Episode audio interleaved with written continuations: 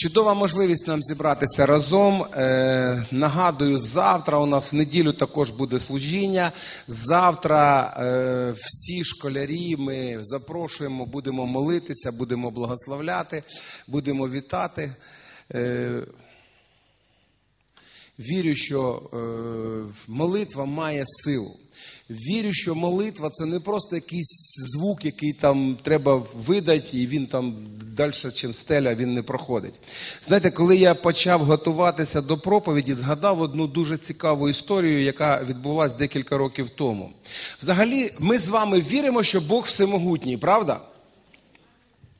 Дивіться, тут дуже дуже цікаво. Ми віримо, що Бог всемогутній, і все відбувається за Його волею, правда? Ну, так чи не так? По волі Божій. Він знає кожного, знає? Знає нас Бог. Знає наші слова, да, наш, знає наші думки, знає, хто на що здатен. Да? В тому числі він знає, на що здатен сатана. Зна чи не зна? Зна. Е, і ви знаєте, ми віримо, що все відбувається за волею всемогутнього Бога, Він все знає, Він все планує, все за його планами. І от донька одного служителя каже татові: тато, якщо Бог все знає, якщо Бог всемогутній, і все відбувається по Його волі, який сенс моєї молитви? Ну, який сенс мені молитись? Все одно все буде по волі Божій. Знаєте, для нього, для служителя, який на той час більше 50 років прослуживши Богу, почути це від власної доньки, яка, знаєте, прийшла до якогось такого, ну, ну якийсь такий, знаєте, глухий кут. Тобто Бог все знає, Бог все розуміє, Бог все робить, як Він хоче. Нащо тоді я тут потрібен? Парадокс? Трошки є, правда? І знаєте, дуже цікаво, що цей служитель він не впав в розпач. Саме найперше, що він почав робити, він почав молитися. Якраз. Він якраз почав молитися за цю ситуацію. І е, давайте ми з вами подумаємо на хвилинку, замислимося про молитву Отче наш. Дуже проста молитва, багато хто її знає, майже всі. В ній Христос закликає нас молитися про те, щоб була воля Божа. Ну, Але ж ми і так віримо, що воля Божа відбувається. Але він говорить, треба молитися, щоб була воля Божа. Потім, щоб прийшло царство Його. Ну, треба за це молитися чи не треба? Але ж Бог всемогутній. Він може зробити своє царство без нашої молитви. Де думаю? Ні, було нормальне прославлення, було нормальне. В прошлий раз була нормальна проповідь. Вийшов пастор і зразу, ну, якби такий. Ну, давайте ми трохи ввімкнемось. Слухайте, я хочу, щоб ми зрозуміли, що на таких якби парадоксах, там нема парадокса, там нема протиріччя. Але я хочу, щоб ми деякі речі з вами сьогодні усвідомили і зрозуміли. Е, е, без нашої молитви Слово Боже буде, е, Царство Боже буде розбудовуватись. Буде, буде. Бог буде будувати своє царство в будь-якому випадку. Але дивіться, ми з вами важливі в цьому ланцюжці чи ні? Так, ми важливі. Наша молитва має сенс чи не має? Має сенс. Е, Потрібно нам молитися, щоб прийшло Царство Боже. Потрібно. Потрібно нам молитися, щоб була воля Божа. Потрібно. Те, про що я хочу сьогодні говорити, те, про що я хочу сьогодні проповідувати, сила і важливість молитви. І ви знаєте, коли я приготував проповідь, я зрозумів, що за одну проповідь видати таку ну, дуже велику тему, дуже складно. Але деякі речі я хотів би, щоб ми сьогодні зачепили. Спробуємо дати відповідь на наступні питання: що таке молитва, кому вона потрібна. Ну і що насправді залежить від мене? Чи від мене взагалі щось залежить, чи не залежить? Ну, що таке молитва? Що таке молитва? Дуже давно я чув одну таку, один такий вираз. Молитва, можливо, ви це також повторили. Молитва це діалог. Хто таке чув? Да. Да. Е, В такому випадку я хочу вам сказати, це класно звучить, це правильно звучить, це духовно звучить, це звабливо звучить, але не завжди молитва це діалог. І навіть за Біблією не завжди молитва це діалог. Правда ж? Бо іноді ми бачимо, що люди моляться, а відповіді на той час нема. І спілкування в тому сенсі, як ми звикли спілкуватися. Якщо я, наприклад, спілкуюся з людиною, да, з Юрою, то принаймні, якщо він мені не відповідає, то хоч очами дає поняття, чи він мене розуміє, чи ні. Правда ж? Ну, так чи ні? То це є спілкування. А іноді ми з вами відчуваємо, що я молюсь, я ну, не знаю, як там воно. Молитва іде, куди вона йде, до кого вона йде. Е, е, Дивіться.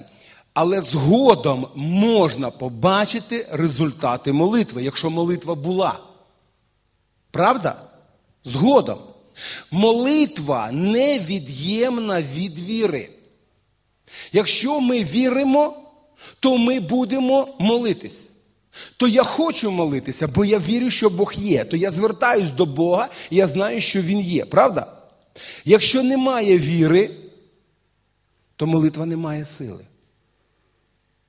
Іноді, знаєте, людям кажуть, ну тобі треба прочитати там три рази молитву «Отче наш. Та хоч п'ять. Треба зрозуміти, якщо віри нема, то е, молитва, люба молитва може превращатися в заклинання. Розумієте? А це вже не молитва до Бога. Да, можливо, якісь духовні в цей час е, дії відбуваються, але це не молитва до Бога, бо в ній нема віри. Біблія говорить, що без віри людина не може догодити Богові. Послання до євреїв 11 розділ. Пам'ятаєте? Без віри, без віри Богу догодити неможливо. Е, дивіться, е, можна зробити висновок, що при, що віра, яка народжується від Слова Божого, призводить людину до молитви. Я хочу, щоб сьогодні ми з вами звернули увагу на декілька біблійних персонажів і їхню молитву. І першим, я кого, про кого я хотів би сьогодні говорити, знаєте, не досить часто у нас в церкві чомусь ми про нього проповідуємо пророк Єремія. Досить цікава така особистість людина, яка жила в досить непростий час, коли е, народ відвернувся від Бога і робили вигляд, тільки робили вигляд, що вони служать Богові, приносили жертви, але насправді жили. Своїм життям, як їм подобалось, як їм хотілося, як у них виходило, так вони й жили. Але робили вигляд, що вони вірять в Бога. І саме тоді Бог призвав дуже таке, знаєте, драматичне покликання пророка, коли Бог його поставив, коли Бог з ним говорив, коли Бог йому сказав, що він буде робити. Е, що він поставив його мідною стіною, е, там, що він буде воювати проти всіх. І пророк Єремія він почав своє служіння. І дивіться, що відбувалося, якщо так досліджувати, е, крім е, книги пророка Єремії, є ще книга Плач Єремії. Там, де його молитви записані, декілька розділів, де його молитви. І у нього, знаєте, у нього таке, е, ну як, воно не роздвоєння, а це його, скажімо, таке специфічне служіння. Він з одного боку, він їх звинувачує. Він їх облічає, він їм говорить, що вони роблять не так, а з іншого боку, він за ними плаче. Він їм говорить, що вони будуть покарані, а з іншого боку, він звертається до Бога і каже, Боже, спаси й допоможи. Знаєте, знає волю Божу що Єрусалим буде зруйнований, що вони підуть в полон. Ну давайте уявимо собі, ви зустрілися з Богом. Бог прийшов і вам особисто сказав: все, буде зруйноване місто.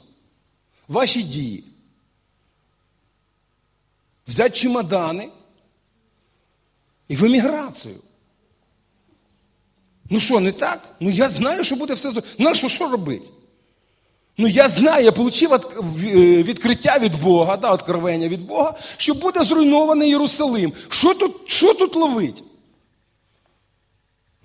Заманатки і ходу. І все буде класно. Бо я я отримав таке відкриття від Бога. І це дійсно було відкриття. Що робить пророк? Молиться, просить, благає. І знаєте, наостанок, там взагалі фініш, купляє землю. Йому кажуть, ти що? Ти ж розказуєш, що тут все буде зруйновано. Нащо ти купляєш землю? Зрозумійте, людина, яка слухняна Богові, дуже часто робить речі, які спочатку не зрозуміли звичайним людям. Взагалі, якщо досліджувати пророка Єремію, може колись треба буде якийсь курс окремий в церкві прочитати про пророка Єремію, про його пояс, про його е, оці всі проламані стіни, через які він там ну, тікав, потім повертався, потім ще щось робив. Але йому нащо? Ти ж ти ж ти що, відрікаєшся від своїх пророцтв? Ні.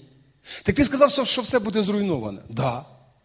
А на що ти купляєш землю? На що ти гроші тратиш? Куди ти тратиш гроші? Землю, яка буде захвачена захватчиками, на що її купувати? Надо чи не надо? Не надо. І він говорить: я купую землю, бо Єрусалим через певний час буде відновлений. Але дивіться, як він як він, він служить. Е, У той час, коли люди, які які отримують слово від Бога, що буде все погано, можливо, вже нічого не хочуть. І, можливо, були люди, які взагалі втікли з Єрусалиму, втікли з, з Іудеї на той час. Але пророк залишається, знаючи, що вони будуть покарані, він все одно за них молиться. Він все одно за них молиться. Слухайте, ну нема ніяких підстав. Бог сказав. Через нього особисто Бог сказав: Єрусалим буде зруйнований. Вони підуть всі у полон. Його за це кидають то в грязюку, в якусь муляку, в тюрму. Розумієте? Та заткнися вже та сиди собі мовчки, щоб тебе не трогали. Ну, як, як би нормальна, адекватна людина поступила. Але дивіться, пророк він не може мовчати. Він говорить. Він говорить, що буде отак, буде отак, буде отак. І знаєте. Дуже цікавий момент. Е, ще один пророк подібні речі говорив. Це пророк Самуїл. Якщо у вас є Біблії, перша Самуїла 12.23 або російською мовою перша книга царств, 12 глава, 23 стих. Перша Самуїла 12.23. Дивіться, що Самуїл говорить. Вони, Яка знову була яка ситуація, яка була проблема? Е, е, Ізраїль знехтував Богом і сказав: замість Бога нам потрібно, щоб був цар. Це їхня була позиція, їм їм надоїло, що там судді змінюються, щось не так, щось не по-їхньому. Хай, як і у, у нас, як і у всіх народів, буде цар. Знаєте, пророк Самуїл почав молитися, Бог його заспокоїв. Каже, вони не тебе відкинули, вони мене відкинули, але хай не буде так, як є. І дивіться, що говорить Самуїл. Також я не дай мені, Боже, грішити проти Господа, щоб перестав я молитися за вас. Дивіться, дуже також я не дай мені, Боже, грішити проти Господа, щоб перестав я молитися за вас. Тобто він розуміє, вони зробили неправильні речі, вони неправильно поступили. Але що робить пророк? Він погоджується з покаранням? Ні. Він говорить: а я буду за вас молитися. Я буду наставляти вас на дорогу добру та просту. Я буду вас наставляти. Проста це рівна дорога. Я буду вас наставляти, я буду вам служити. Я не, не, незважаючи на якісь ваші дії, я буду це робити. Дивіться, людина молитви розуміє силу молитви, незважаючи на всі обставини, які відбуваються навколо. Єремія бачив Єрусалим, оточений військами, і розумів, що вже ніякого порятунку не буде, але він продовжував молитися і навіть купив землю, бо він бачив вихід. Розумієте, він бачив вихід. Коли людина не молиться, дуже часто в своєму житті вона не бачить виходу. Вона бачить тільки те, що бачать її е, власні очі. Свого часу е, пророк Єлисей, е, і в нього був слуга Гієзі, і там була ситуація, коли прийшла ціла армія за одним пророком.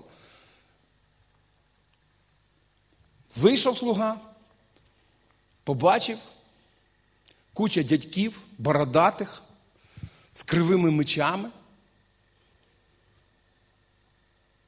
Мені подобається російською мовою там Уви нам господин мой. Ну, щоб зрозуміти торба. Він вийшов, побачив, зайшов, каже, нам торба. Роз, розумієте, людина, яка не молиться, вона бачить тільки те, що відбувається навколо. Вона не бачить духовний світ. До кінця не розуміє, може щось відчуває, але не розуміє духовний світ. Дивіться, е, другий приклад, на який я хотів би звернути сьогодні нашу увагу, це пророк Даниїл. Е, знаємо, що ця людина була постійно в молитві, правда? Біблія говорить, що незважаючи на небезпеку, погрози, якусь там, якісь там погрози з боку інших людей, на небезпеку, на яку він наражався, він все одно молився тричі на день на, в своїй горниці. Він відкривав вікна в сторону Єрусалима і молився тричі на день в певний час. Незважаючи на це, що це була державна людина, незважаючи на те, що в нього він був зайнятою людиною, він знаходив час, щоб тричі на день молитися в сторону Єрусалиму. Е...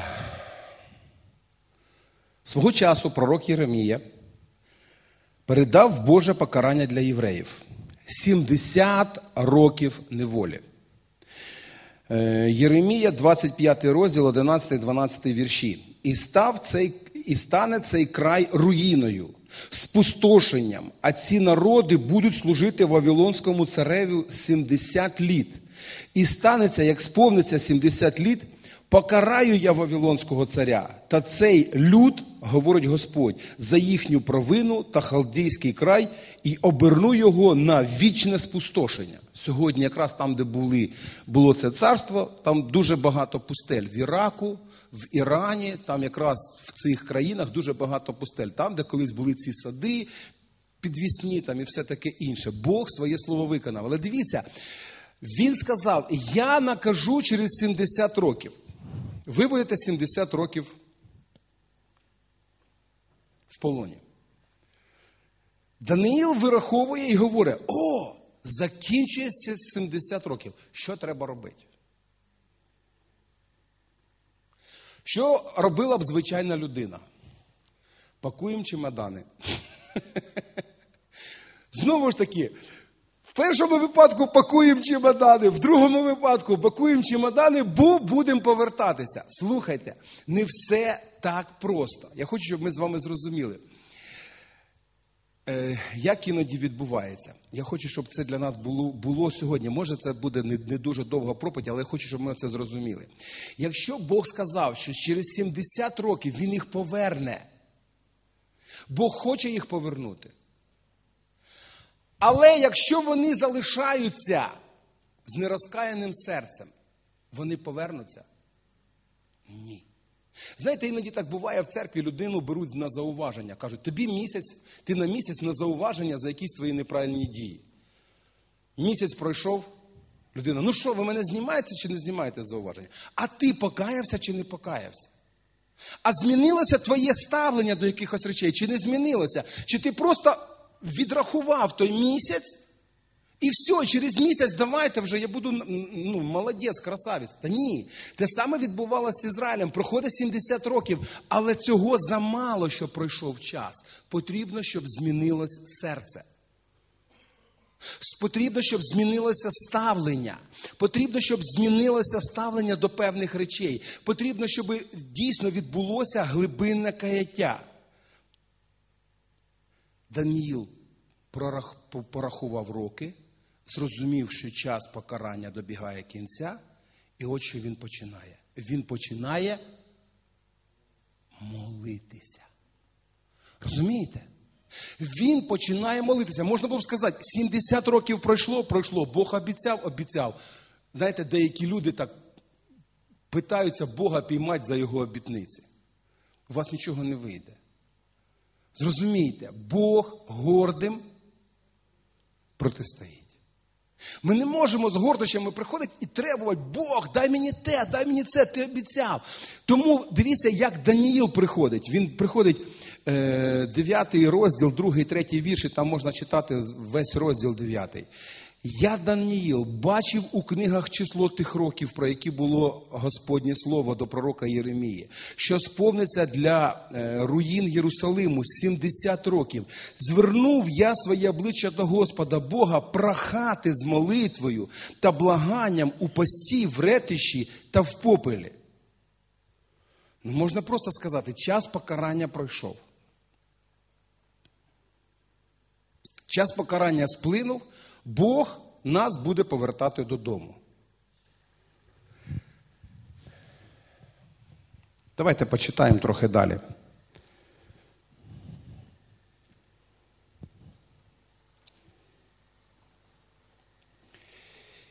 І молився я Господи в Богі своєму, і сповідався і сказав: О мій Господи, Боже великий і грізний, що стережеш заповіта та милість для тих, хто кохає тебе, для тих, хто виконує твої заповіді. Ми прогрішилися. Слухайте, Даніїл був в той час, коли наказували Єрусалим? Був. Ким він був? Молодим хлопцем, який ще нічого там не розумів, ні на чому не розумівся, але дуже ревнував. Насправді він був благочестивою людиною, правда ж? Якщо ми почитаємо, який він був благочестивий. Тобто те, про що він казав, він не робив. Але він це говорить, він це визнає. Розумієте, людина, яка починає усвідомлювати, це наша проблема. Іноді у нас виникає таке, знаєте, бажання. Я цього не робив, я за це молитися не буду. Дивіться, зовсім інші речі відбуваються з Данілом. Він каже: ми це зробили. Не послухали ми ми до твоїх рабів пророків, що говорили в Твоїм імені до наших царів, наших начальників, наших батьків, до всього народу землі. Тобі, Господи, справедливість, а нам сором на обличчя. Як цього дня для юдея, для мешканця Єрусалиму, для всього Ізраїля, близьких та далеких, по всіх тих краях, куди ти їх вигнав за їхнє е, споневіряння, що допустилися його перед тобою.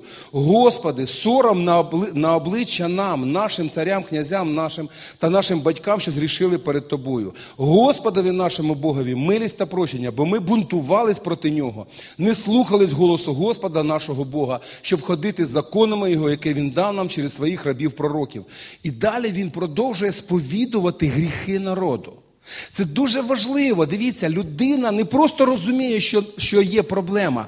Е, Він не просто говорить, ну да, є якісь там, є якісь люди, вони погані, Господи, ти їх покарав, а ми тепер хороші. Ми тепер класні. У нас все повинно бути добре. Ми такі самі. Він розуміє, ми такі самі. Знаєте, він починає молитися. Дещо відбулося. Знаєте, історія показує, що від часів. Вавилонського плініння правовірні євреї вже більше ніколи не мали жодного ідола. Навіть сьогодні в Ізраїлі руйнують статую Давида постійно, ще якісь там статуї, статуї мені розказували.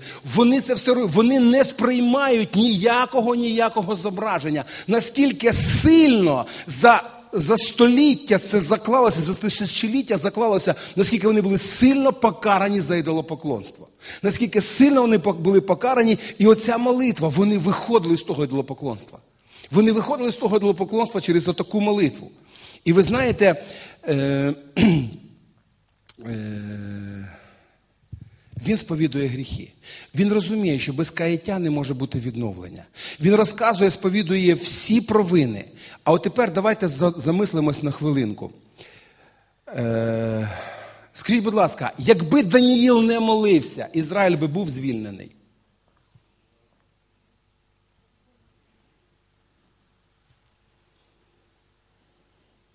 Ізраїль би через 70 років був би звільнений чи не був би, якби ні Даніїл, ні хто інший не молився. Підніміть руку, хто вважає, що був би звільнений. Мені так буде легше. Опустіть. Хто вважає, що не був би звільнений? Підніміть руку.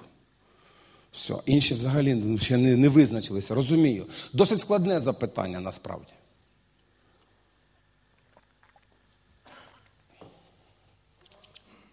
Скажіть, у Ізраїля був шанс не попасти в Вавилон? Був? Був. А який це був шанс? А такий, що треба було, щоб вони послухали. І дивіться, дуже важливий момент. Єзекіль говорить, 22 розділ, 30 вірш. Шукав я між ними чоловіка, що поставив би загороду, став би в виломі передо мною перед моїм вибачте, обличчям за цей край, щоб я не знищив його. Та я не знайшов. Дивіться, яка ситуація. Насправді Бог шукає. І Біблія говорить, що Бог, очі Божі, вони обдивляються всю землю для того, щоб знайти кого? Тих, чиї серця віддані Богу, щоб їх підтримати. Щоб їх підтримати. Тобто, благословення Бог дощ проливає на всіх. Але є люди, яких він шукає і бачить, і потім підтримує. Це окремий момент. Це дуже важливий момент. Тому дивіться, він знаходить Даніїла, він готує Даніїла. І саме я особисто вважаю, що завдяки тому, що Даніїл молиться, у царя Дарія пробиває отут. Саме завдяку тому, що він молиться. Чомусь Бог торкається Єзекію. Ой. Єздру, не Єздру, хто? Ніємію. Ніємію. Ніємія, який має тепле місце. Він працює у царя. Але дивіться, що відбувається. Приходить його брат, розказує за Єрусалим, він починає плакати, щось починає відбуватися, якісь рухи. Але я хочу, щоб ми розуміли, попереду всіх цих рухів, рухів був Даніїл, який молився. Був Даніїл, який молився, який молився тричі на день, який читав Слово Боже день за днем, читав, читав, читав, і до нього дійшло. Час прийшов. Час прийшов, нам треба виходити, але ми не готові. Як ми будемо готуватися? І він починає молитися. Він починає молитися. Це дуже важ... Насправді це дуже важливі речі. Це важливіше, ніж просто зібрати людей. Це важливіше, ніж просто людям сказати, егей, ми виходимо. Це набагато важливіше, бо це підґрунтя, це фундамент того, що вони можуть вийти, того, що дійсно Бог починає діяти в їхньому житті. Розумієте? Не було би Даниїла, я не впевнений, щоб вони в той час вийшли. Наведу просто по цифрам, просто наведу один приклад. Як іноді непослух однієї людини може затримати певні дії. Скільки Бог пообіцяв, що євреї будуть в рабстві? 400 років. Правда? Пам'ятаєте? Скільки були в рабстві? 420, по-моєму, 430. 430. Чому? Тому що за 10 років до того, як треба було виходити, один мужик, який знав, що він покликаний, на 10 років раніше свого покликання почав творити чудеса. Начав спасати Ізраїля своєю рукою. Моїсей. Результат 40 лет. Хочеш розсмішити Бога, розкажи йому про свої плани.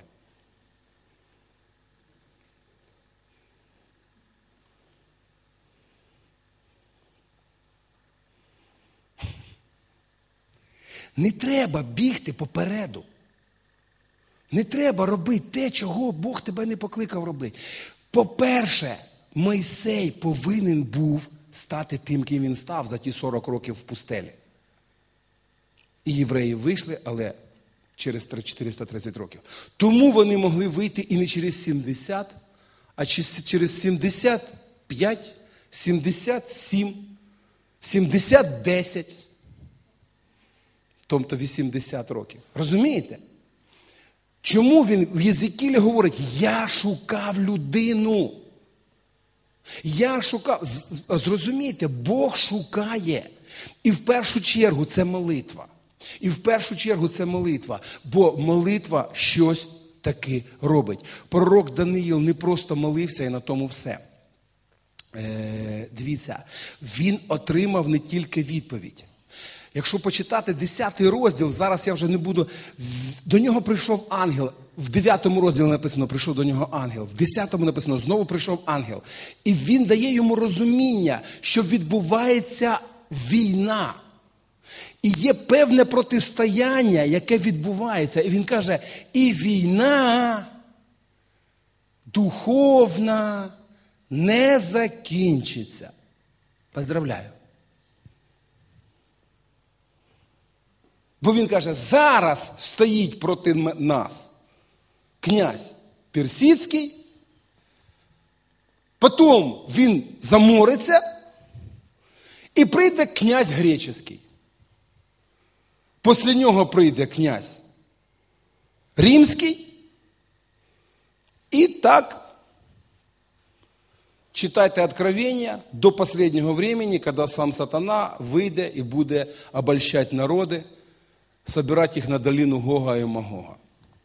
Духовна війна не закінчується. Так ми є в тих планах чи нема? Є.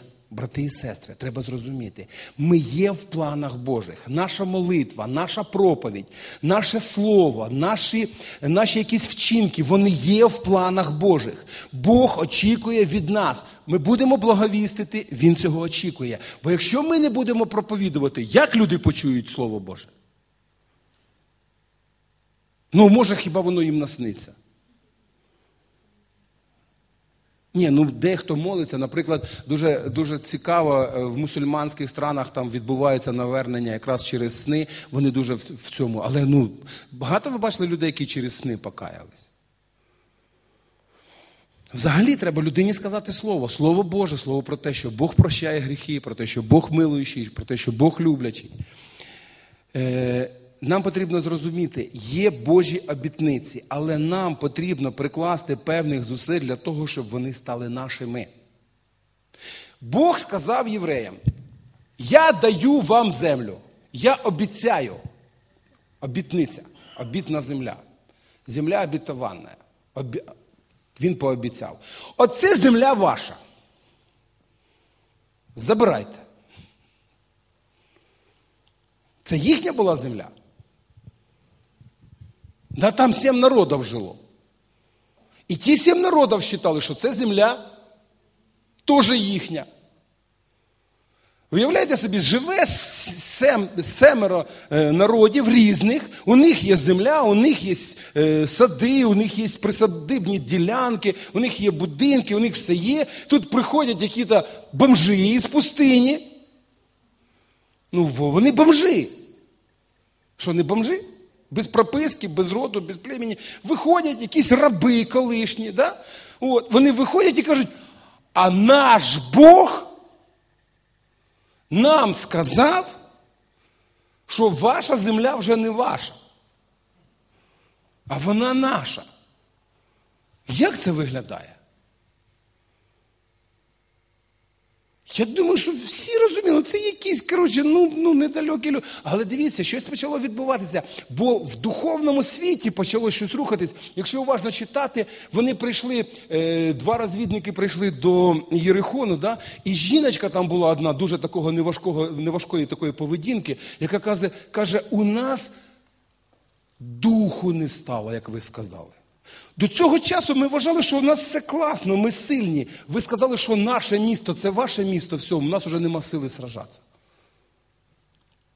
Тобто щось відбувається в духовному світі. Це потрібно розуміти. Але якби вони не вийшли з пустелі, до речі, ще один приклад. Бог їм хотів, щоб вони через 40 днів принесли першу жертву в, опітній землі, там, де він їм обіцяв. Через 40 днів. Вони принесли її через 40 років. Чому? Тому що вони сказали ні. Ми так не хочемо. Ну не хочете, не треба. Щось залежить від людей. Чи не залежить? Залежить. Багато? Багато. Я вчився в семінарії, де нас вчили, що все залежить на 100% від Бога. Але мені нравився наш президент, який казав: запам'ятайте, на 100% все залежить від Бога, і на 100% все залежить від людини. На 100% від Бога, а на 100% від людини. Бо якби вони не пішли в обітну землю, якби вони не переступили ці кордони, вони би назавжди залишилися в пустелі. Обітниця була, була. Але якщо поки вони її не взяли, вона була просто обітниця. Є обітниця е, в діях 16 розділ, 31 вірш, е, апостол Павло говорить: віруй в Господа Ісуса, будеш спасений ти сам та твій дім. Це обітниця. Тобто ти і твій дім. Хто це твій дім? Це стіни, стеля, дах, вікна, підлога, меблі. Телевізор буде спасений.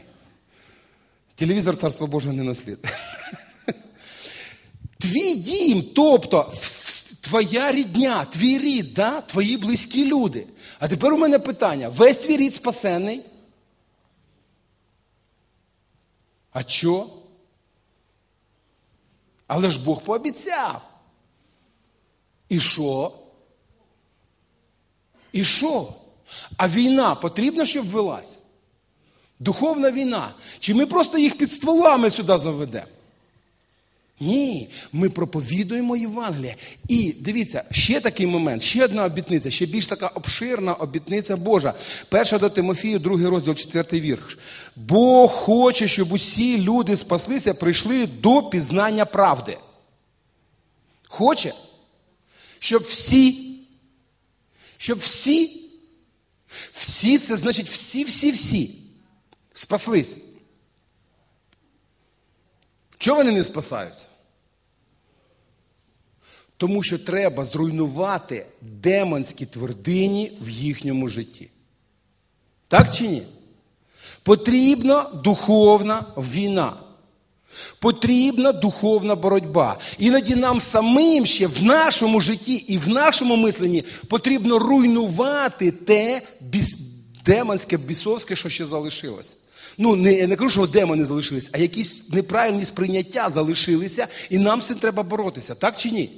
Да, щоб нам жити переможним життям. Сьогодні ми співали, що Ісус переможець, а ми трошечки збоку. А ми в ньому. Але щоб бути в ньому, нам потрібно дійсно перемагати. Щоб бути в ньому, нам потрібно дійсно перемагати. Е, Повернемося до історії з тою дівчиною. Я думаю, вас воно трохи заінтригувало на початку, яка сказала, а нащо мені молитися? Знаєте, той служитель, е, я його дуже поважаю, дуже цікава людина.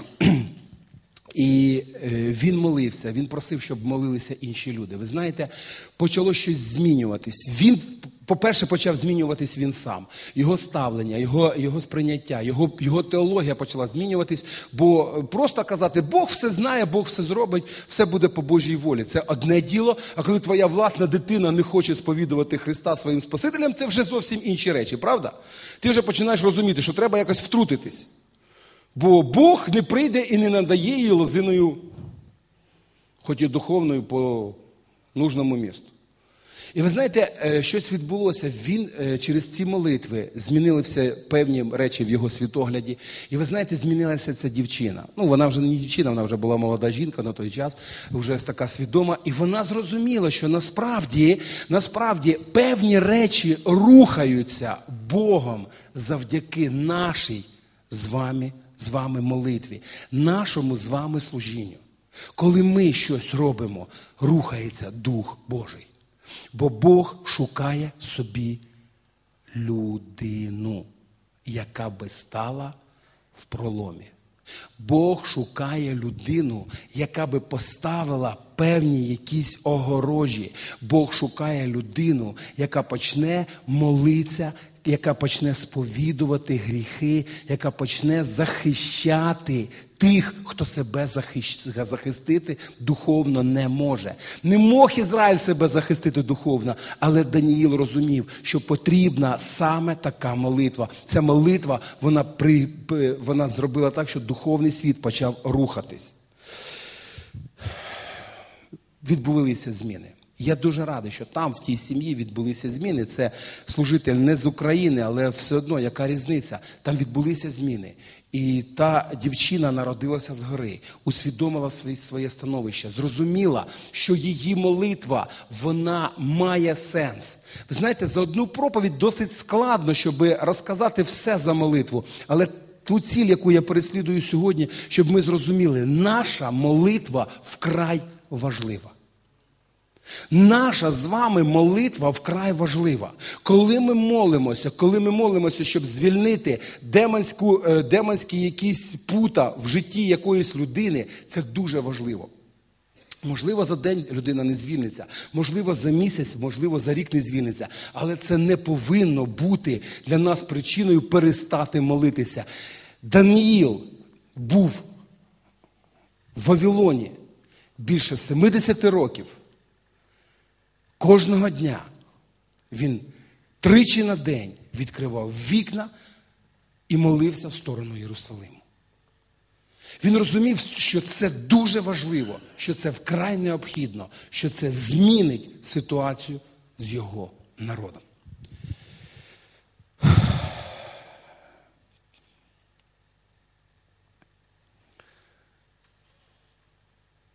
Хочу підвести ітог. Може, це так коротко. Одним віршом з Біблії. Я так завжди не, не роблю, але сьогодні хочу тільки один вірш з Біблії. Луки, 18 розділ, перший вірш. І він розповів їм притчу про те, що треба молитися завжди і не занепадати духом. Це вже сказав Христос. Що треба молитися завжди і не занепадати духом. Амінь. І так, від нас з вами, від нашої молитви є сенс. Ми повинні молитися завжди і не занепадати духом. Давайте помолимося. Якраз чудова можливість нам зараз помолитися.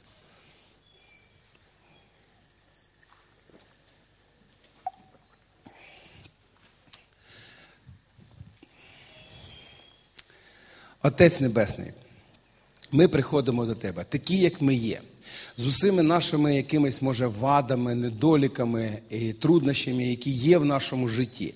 Є якесь наше сприйняття того, що відбувається навколо нас.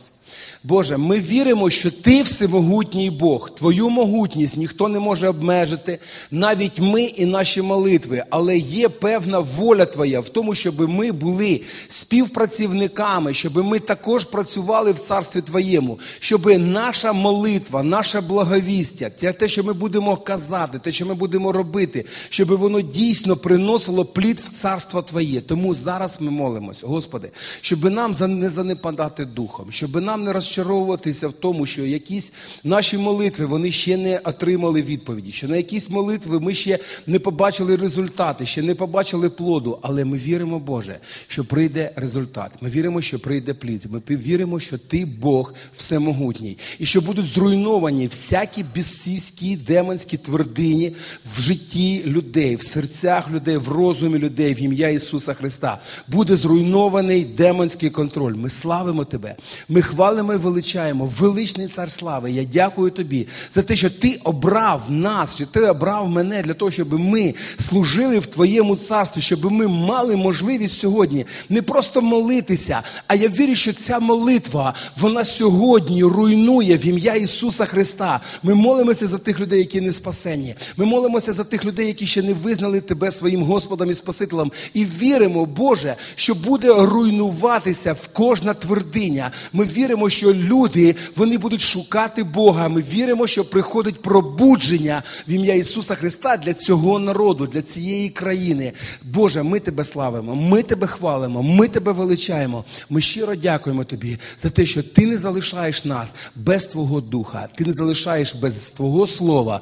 Ти нас підіймаєш, ти нас надихаєш в ім'я Ісуса Христа. Тобі за все щира подяка, честь і хвала, величний цар слави. Ми віримо, що через славослов'я Твої ми змінюємо духовну атмосферу над цим містом, через те, що ми славимо Тебе на цьому місці, через те, що ми поклоняємось Тобі, через те, що ми проголошуємо певні слова, змінюється духовна атмосфера. Ми віримо в це. Ми знаємо це, Боже. Ми віримо, що це не просто служіння, коли ми просто співаємо. Ми проголошуємо в духовний світ і знаємо, що духовний світ він приходить в рух, він рухається від тих, від того сповідання, від тих молитв, від тих слів, які ми говоримо. В ім'я Ісуса Христа. Слава, слава, слава, слава, честь і хвала, величний цар слави, Господь Бог Всемогутній, Господь Бог Вседержитель, Бог сильний і святий. Щиро дякуємо Тобі за милість і благодать Твою в нашому житті. Тому, Боже, надихай нас Духом Своїм Святим молитися, молитися, молитися, молитися, молитися, і щоб ми е, дійсно не занепадали духом, щоб ми дійсно підіймалися, щоб ми укріплялися, щоб ми дійсно були наповнені благодаттю і щоб ми служили іншим людям з тим ізбитком, який ми маємо. Тобі слава, честь і хвала. Амінь.